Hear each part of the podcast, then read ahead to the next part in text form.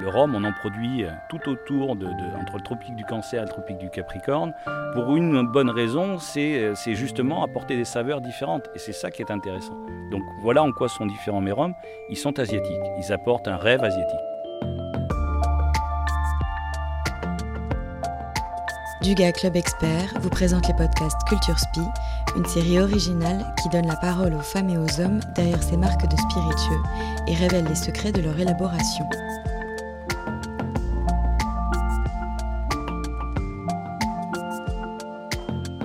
Dans la moiteur tropicale, au milieu des volcans de l'île de Java, on peut apercevoir des champs de canne à sucre qui ploient sous le vent. Sur ces terres volcaniques, les cannes profitent de la richesse des sols comme des embruns de la mer toute proche. Cela pourrait paraître étonnant, et pourtant on produit en Indonésie de l'alcool de mélasse depuis plus d'un millénaire. C'est un Français, Sébastien Follop, qui a voulu reprendre ce savoir-faire oublié pour montrer au monde qu'ici on fait du rhum et qu'on le fait bien. Aujourd'hui, une immersion dans l'univers de Naga, entre l'Indonésie et le royaume de Siam, pour retrouver la recette perdue des rhums asiatiques.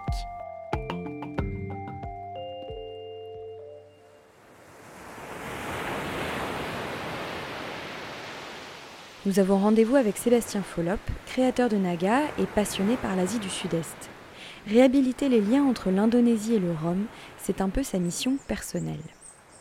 Il semblerait, moi j'en suis convaincu, que l'origine du rhum euh, soit en Indonésie et pas du tout dans les, Caraïbes, à la Barbade, comme le disent nos amis, euh, nos amis hollandais.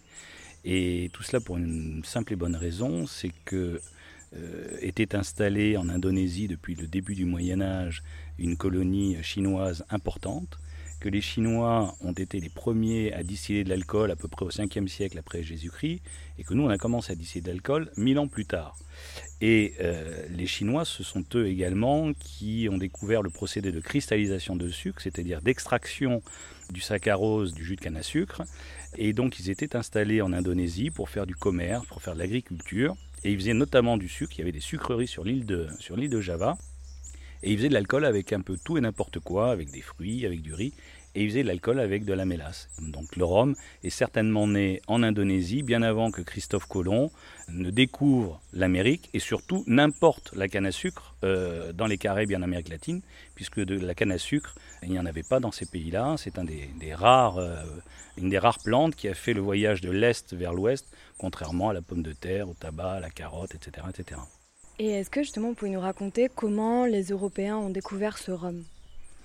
Alors, ils ont découvert ce rhum au moment où les grands navigateurs ont commencé à, atteindre ces côtes extrêmes orientales euh, au début du XVIe siècle et euh, qu'ils ont eu la surprise de découvrir qu'il y avait des, distilleries, donc à l'image de, la soie, des épices, du thé, quand les, bateaux euh, rentraient chargés de toutes ces denrées extraordinaires vers, vers l'Europe, ils ramenaient en même temps ce rhum qu'on appelle le Batavia Arak. Ça, c'est une terminologie euh, bien propre au rhum indonésien.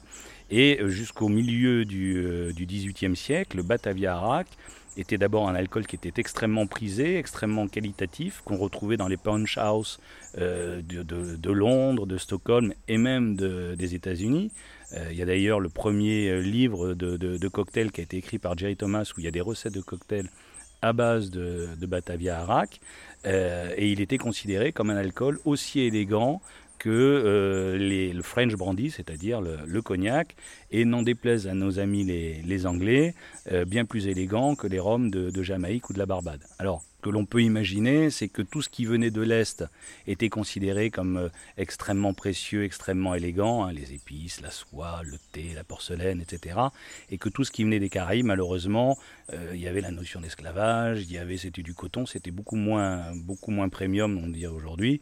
Et c'était peut-être ça qui a joué en défaveur des rhums de Jamaïque et de, et de Barbade.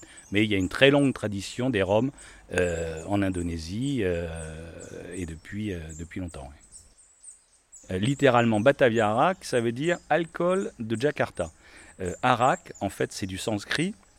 La racine est la même que pour le raki que l'on retrouve en Turquie, en Égypte, au Liban, etc. etc.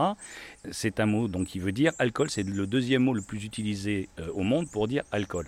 Avant que les grands navigateurs, Magellan, Vasco de Gama, etc., n'atteignent les côtes asiatiques et, contournent la péninsule africaine, le cap de Bonne-Espérance, etc., nous, les Européens, euh, on était incapables d'aller euh, commercer avec les pays asiatiques.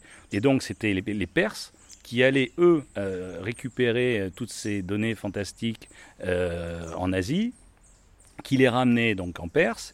Quand les, Perses arrivaient dans les pays d'Asie et qui disaient bah, Tiens, je veux ton alcool, je veux ton arak. Et le mot arak est resté présent dans le vocabulaire de nombreux pays. Batavia, c'est le nom de Jakarta. Et Batavia Arak, littéralement, c'est l'alcool de Jakarta. Et lui, il est fait à partir de mélasse, parce que sur l'île de, Java, autour de Jakarta, c'est là où il y a toutes les plantations de, canne à sucre. Voilà. Et attention, ce qui différencie le Batavia Arak de ses cousins américains ou caraïbéens, c'est notamment son processus de fermentation. Comme je, vous l'ai dit, euh, ce, sont les Chinois qui ont commencé à distiller euh, de la mélasse en Indonésie, et les Chinois, ils ont une façon bien particulière de, lancer la fermentation. Eux, ils utilisent du riz qu'ils ont fait malter et qu'ils ont fait fermenter.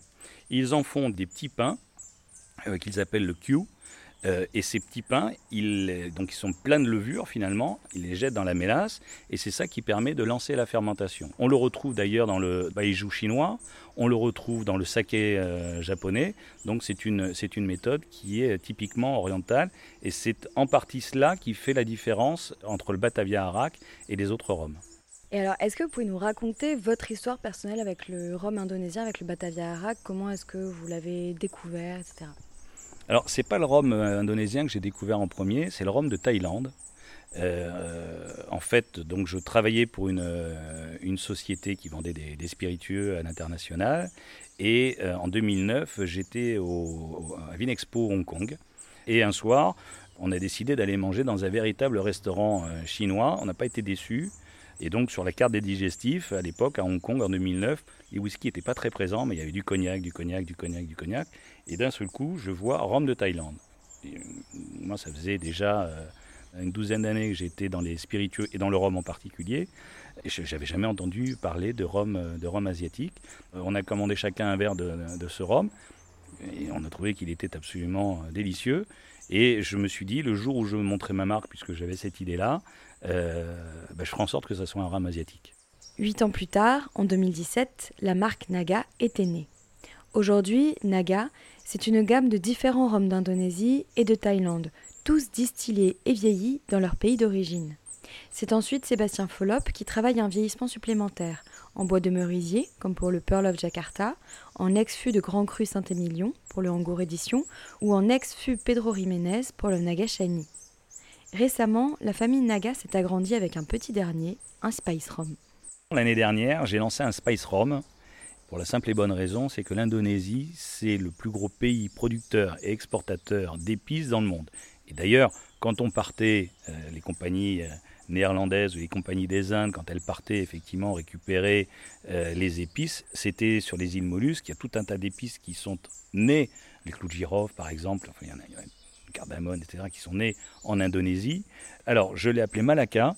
Euh, Malacca, euh, c'est le nom d'un port, c'est aussi le nom du détroit le plus fréquenté dans le, dans le monde, qui est en fait un bras de mer entre euh, la Malaisie, où se situe le port de Malacca, et Sumatra, qui est une des îles d'Indonésie.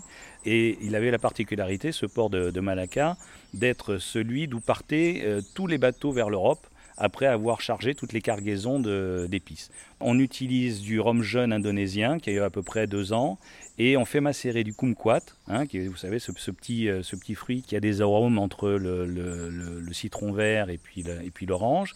Du jambu, alors le jambu, on appelle ça la foire indonésienne, euh, dans sa forme. Dans son goût, euh, c'est un côté un petit peu plus mentholé, hein, ça vient contrebalancer la, sucrosité du, kumquat.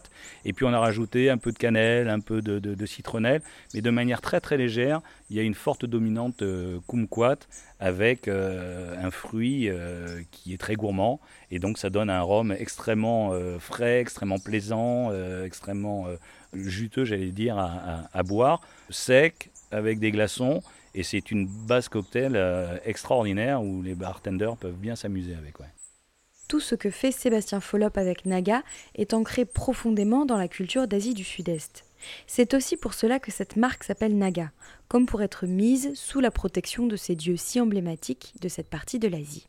Alors les Nagas, c'est un animal mythologique, on l'associe souvent au dragon, euh, on le voit d'ailleurs souvent euh, lors des célébrations du Nouvel An chinois dans les rues de New York ou dans les rues de, Paris, cette espèce de, grand dragon là, multicolore, éclairé. Alors en fait, ce n'est pas un dragon tout à fait, puisqu'il est constitué de 37 animaux différents, euh, pattes de chèvre, écailles de serpent, dents de chien, etc. On le retrouve dans l'iconographie bouddhiste, hindouiste, et donc on le retrouve partout en Asie. Le naga, c'est un des noms qui est donné à, cet animal mythologique, à, ce, dragon. Il en a plusieurs. Euh, en fait, ce sont comme des, demi-dieux, si vous voulez. il est protecteur de l'eau, il est protecteur euh, de la, terre. Et donc, je trouvais que la, protection de la terre, l'eau, qui est quand même une donnée importante aussi dans le rhum, ces deux éléments-là euh, associés l'un à l'autre, bah, ça représentait bien finalement ce que je voulais donner comme image à mon, à.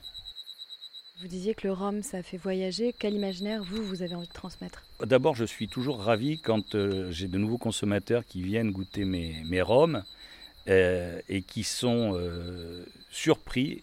D'abord de découvrir qu'effectivement, on ne fait pas des rhums qu'à Cuba ou en Martinique, et puis de découvrir des nouveaux arômes.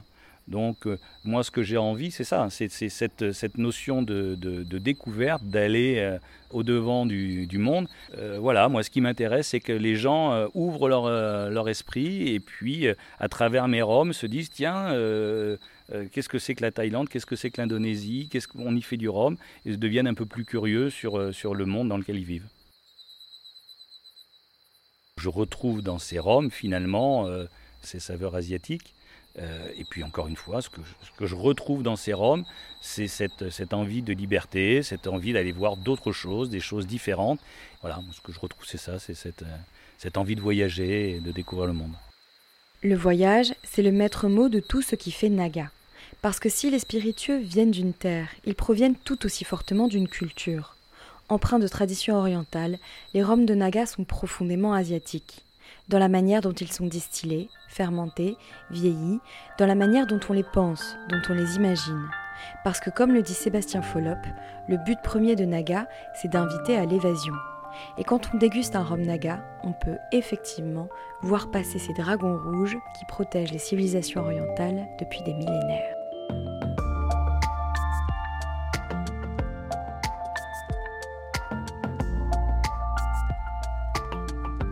Ce reportage a été produit par la Maison du Gars, réalisé par le studio Encore Encore.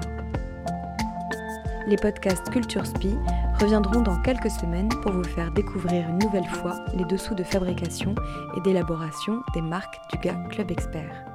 En attendant, si vous avez aimé cet épisode, n'hésitez pas à le partager sur vos réseaux sociaux. Vous pouvez retrouver les Rom Naga chez votre caviste et sur le site dugaclubexpert.fr.